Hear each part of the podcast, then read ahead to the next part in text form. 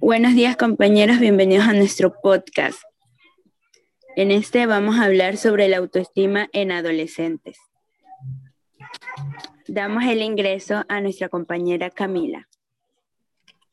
Hola chicas, ¿cómo están? Espero se encuentre bien.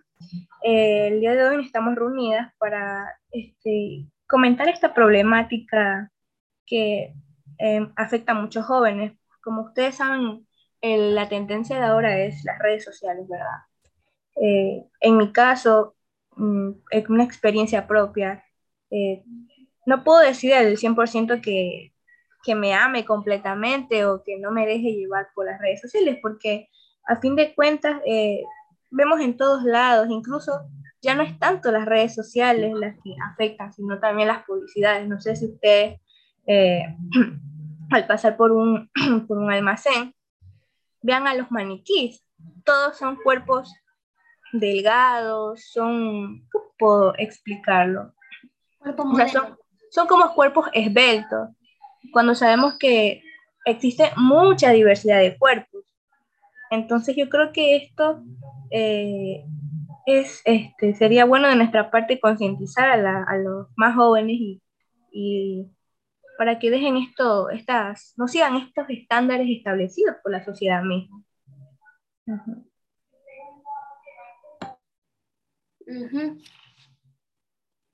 Angélica de Selves, este, ¿alguna experiencia que quieras comentar o...? Eso mismo, Angélica, ¿tienes alguna experiencia, alguna vivencia? Mm, no, en lo personal no, pero he tenido muchos casos de mis amigas Cuéntanos uno de los casos. Claro, o sea, ellas se han dejado llevar más en esta red social Instagram, se ha dejado llevar por los estándares de belleza de la sociedad, eh, se ha vuelto como una meta, pero lo que no se dan cuenta es que cada vez perdemos nuestra esencia. Yo pienso que todos somos únicos, tenemos cuerpos únicos, somos diferentes. No me parece bien querer imitar o ser igual que otras personas sabiendo que en las redes sociales hay mucha gente que engaña y en la vida real un cuerpo, como vemos en Instagram, es, eh, no es que sea imposible encontrarlo, pero tampoco es una... Eh, eh, Ese es el problema, es ahí donde está el problema, los estándares de belleza que pone la sociedad últimamente. Exacto. Y puede, puede, ser que estamos en pleno 2022 y que no, que ya no son tantos los estándares de belleza, porque las mujeres dicen, sí, ya, ya sé que no son tantos, pero hacen en cuenta que también estamos en una sociedad mayormente donde el hombre predomina. Y si el hombre no le gusta esto, pues no, nos cierran muchas puertas. Si nosotros no somos bien vistos, o sea, si nosotros no estamos, eh, ¿cómo explicarlo? Eh, a la imagen, una imagen agradable, nos cierran muchas puertas puede ser lo laboral, puede ser en lo social, puede ser en todo, todo ámbito, pero das en cuenta que si una mujer no está eh, dentro de los estándares de belleza, se cierran muchas puertas. No sé si a ustedes pasado, en lo, hasta, hasta lo laboral ha pasado muchas ocasiones. Eh, ahorita estamos hablando de los adolescentes, pero pienso que, como dicen, esto comienza creo que desde la niñez siempre a la mujer, más a la mujer que al varón, se le ha inculcado de que tiene que ser delgada y, y bonita. Entonces, que pienso que desde el punto de las niñas, la sociedad nos ha inculcado ser así, perfectas. Pero... Claro, tienes mucha razón, Angélica, en lo que dices. Eh, a pesar de que esta problemática nos afecta a todos, hombre y mujer, eh, siento que la mujer es la que más eh, está como más envuelta en esto. ¿Y el peso? Si se dan cuenta, al menos yo en, en Instagram veo chicas súper delgaditas y me pongo a ver los comentarios y digo, wow, dicen que yo quiero ser como ella.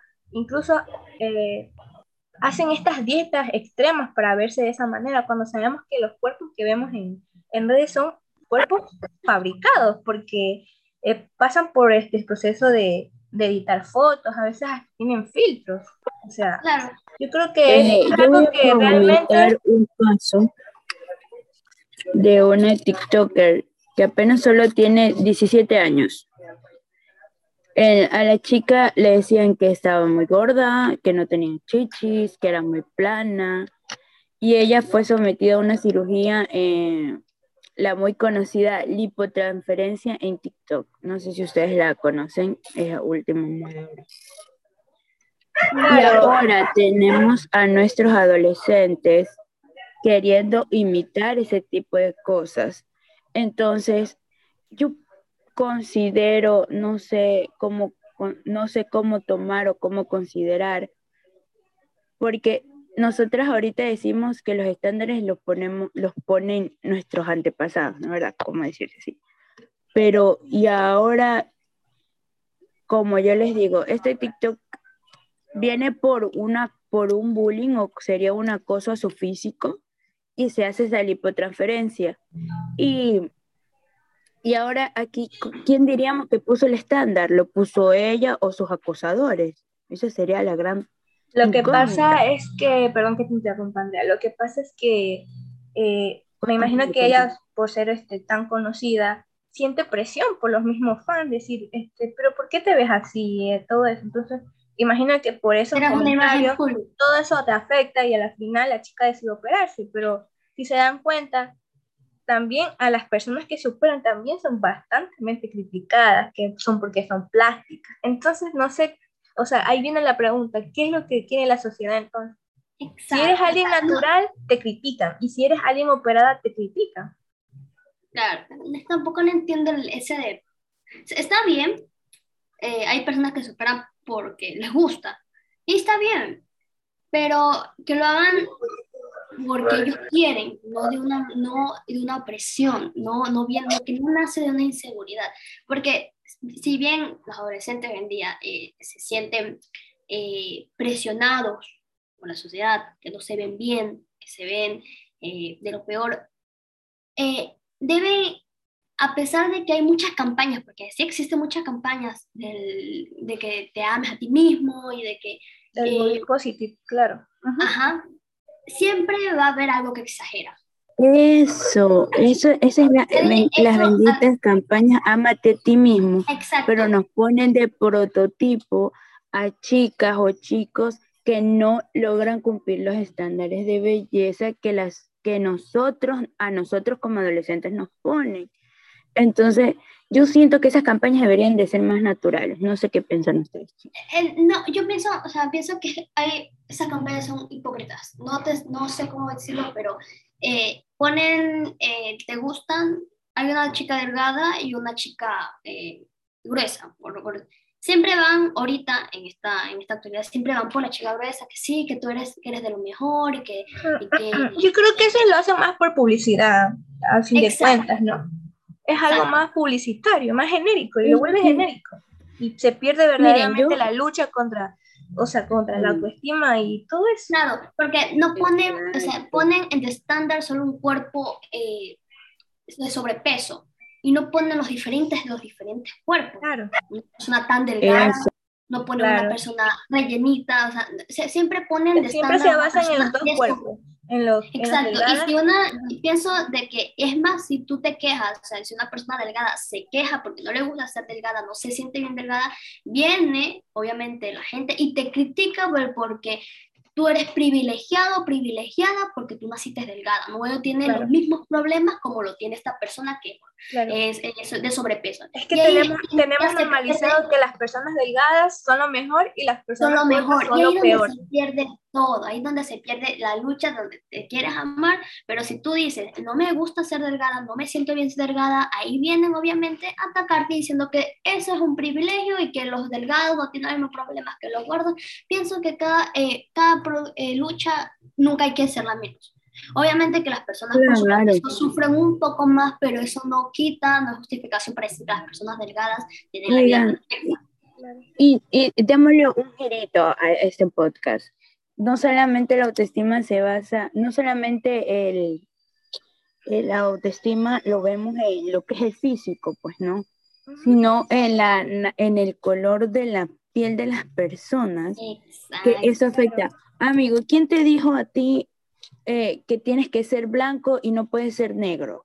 O sea, también matas el autoestima de aquel adolescente que intenta, mira, lucha contra su físico y ahora tiene que luchar contra su color de piel. No, amigo, estamos mal en esta sociedad. Eso también, también este, conlleva otra... O también, también eh, su orientación sexual. Imagínate una persona. Claro. Es, no, lucha con su físico, lucha por el, es, es una mezcla, o sea, lo peor creo que lo peor no voy, nunca, va, nunca va a ser como los hombres tienen menos problemas, no, sino pienso que el que más problemas se ve una persona, una mujer, una adolescente que recién va al mundo, así de la adolescencia, una niña, por su color de piel, porque no está en los estándares de, la belleza, a veces por lo intelectual, porque si es una chica que no es una persona así inteligentísima, es criticada también, te dicen de lo peor. Eso eh, también. Este, como dicen, no creo que la autoestima en sí tampoco es de físico, también es si una persona te dice que no, no, vale eso. Que, la autoestima conlleva tantos factores. O sea. Sí, entonces como que también eso bajonea, porque hay chicas que son guapísimas, pero hay, que, hay, hay chicas que son guapísimas, pero tienen una autoestima bajísima. Y tú dices, ¿por qué es tan guapa? ¿Por qué es así? O sea, es porque a pesar de que son guapas, reciben estos cumplidos que no son cumplidos. O sea, tipo, ay, eres muy bonita, lástima que eres boba, o eres muy bonita, pero Exacto, son como estereotipos, por ejemplo, la, siempre, incluso hasta lo hemos visto en la, en la televisión, el estereotipo de que la chica linda es boba y la chica fea es inteligente. Es inteligente. O sea, Exacto. No sé, no sé por qué, yo creo que es nosotros como adultos, adolescentes, eh, deberíamos dar eh, un, un, mensaje y, y, decir que la belleza, en realidad la belleza es subjetiva. Por ejemplo, a alguien le puede parecer esto feo y a otra persona le puede parecer lindo. O sea, claro, o sea, siempre voy a decir, o sea, y yo tengo una no hay que perder la esencia, porque lo, lo, que quieren hacer es convertirse un chico o una chica en Instagram que es una, una del más del mundo. Sea, no hay que perder esa esencia. Si te gusta cómo eres, si te gusta eh, tu cuerpo, pero la gente no le gusta, pero a ti te gusta, no lo cambies porque a ti te gusta. No, no, si, si, a ti no te gusta algo tuyo y lo quieres cambiar, hazlo por ti, hazlo por tu salud, hazlo porque en verdad... Pero es ahí donde interviene el que muchos chicos no, se, no logran hacer eso de la autoayuda. Por ejemplo, como que decirte que algo así como decir, chuta, ¿por qué, estoy, ¿por qué sigo deprimida? ¿Por qué me importa algo que la gente diga? Entonces los chicos cogen y se le... Y se, no es que se levante, sino que dicen, ya hasta aquí, basta, el estándar me lo ponen ellos, no me lo pongo yo. Entonces es ahí donde interviene el famoso autoayudarte o buscar ayuda. Lo que pasa es que, eh, bueno, disculpa que te interrumpa, Angélica. Lo que pasa es que eh, nosotros ya llevo, ya, este, bueno, a mí me pasó que tuve un, o sea, tuve un problema alimenticio y ya eh, cuando yo me vi en el espejo ya yo me di cuenta que ya era hora de parar, porque me estaba haciendo daño, no solo eh, superficialmente, sino internamente en mi salud. Y todo por, eh, porque por recibir la aceptación de la gente. O sea, yo creo que eso está re mal. está muy mal ah, porque, eh, como dice Angélica, debemos hacer los cambios, sí, pero para uno mismo, no para los demás. Y hacerlo de una manera correcta. También date cuenta que la razón también con la que no piden ayuda es que los adultos siempre piensan que porque es adolescente no tiene problemas, que los problemas del adolescente son mínimos, que lo único que tiene que hacer es estudiar y nada más. Y es lo que no entienden, es lo que los adultos deben entender. No ya, ¿y ustedes qué proponen para esos chicos que no son ayudados? Que no son ayudados. Eh, Ajá, que no logran ni buscar ayuda, o sea, que no pueden buscar ayuda porque como dice Angélica, los padres le minimizan la situación. ¿Ustedes qué proponen para ellos? Mm, propongo, primero que, eh, que este, tenga un espacio donde esté él, solo y reflexione y se, haga las preguntas de, o sea, ¿es necesario realmente seguir este estereotipo o este estándar de belleza, o realmente, o, sea, o sea, ver los pros y los contras. igualmente, eh, hablarlo con una persona de su confianza. Me, me, me, explico. Si, no, es con si no es con tus papás, lo puedes hablar con tus abuelos, lo puedes hablar con tu tía, o sea, con un familiar o, o incluso hasta con tus propios amigos lo puedes hablar. Pues yo eh, haría, como ya saben que, como dicen, el colegio es la segunda hogar de los adolescentes, los alumnos y todo, haría como charlas, charlas en, en, en las escuelas, pero si me dicen eh, dejar estos estereotipos, des en cuenta que aún estamos en 2022 y los estereotipos, los estándares de belleza siguen súper altos, así que creo que es imposible como tratar de, de derrumbar esos estándares porque aún varios años y aún seguimos, a pesar de que ya hay, ya hay varias campañas, ya hay varios eh, marcas que han hecho, que se dan cuenta de que los estándares de belleza, y hay, hay, hay, diferentes estándares de belleza, hay diferentes bellezas, hay diferentes tipos de cuerpos, eh, igualmente existen ese estándar tan alto. En realidad este problema tal vez nunca llega a su solución, pero lo que sí hay que hacer eh, consciente es que no todas las redes es real.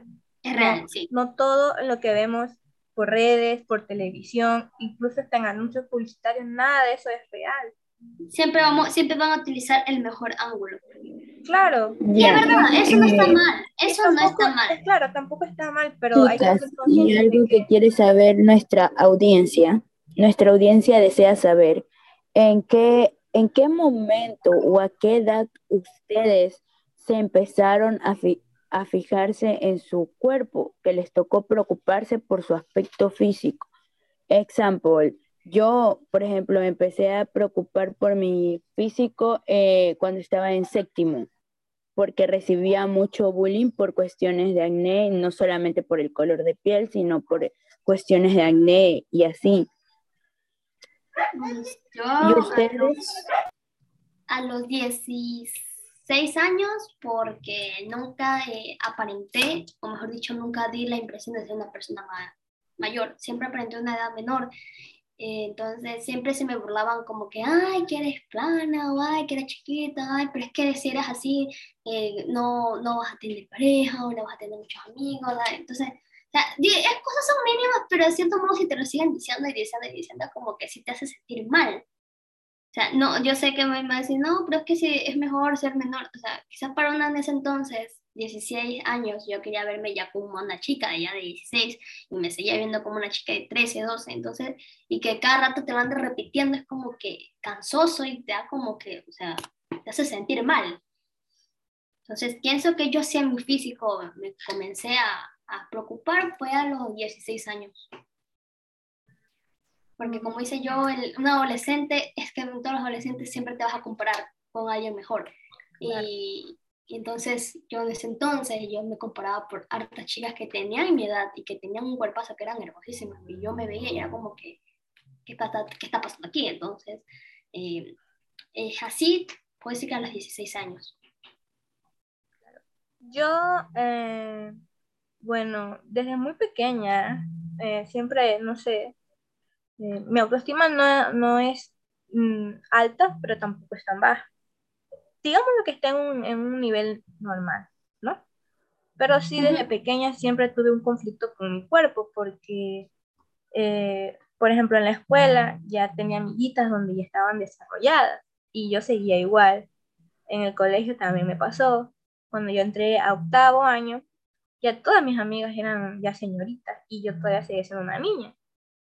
Entonces yo entré en conflicto y decía, pero ¿por qué? Y, y obviamente, eh, así tú no quieras siempre vamos a, a, a tener eso con, de compararnos con otras personas, ¿no?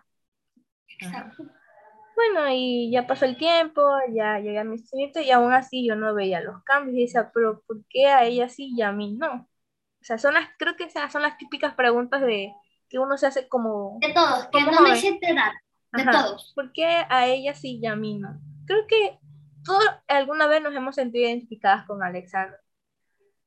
Eh, Exacto. ¿Por qué este, a los demás sí y yo sigo igual? ¿O por qué yo me veo así? Ajá.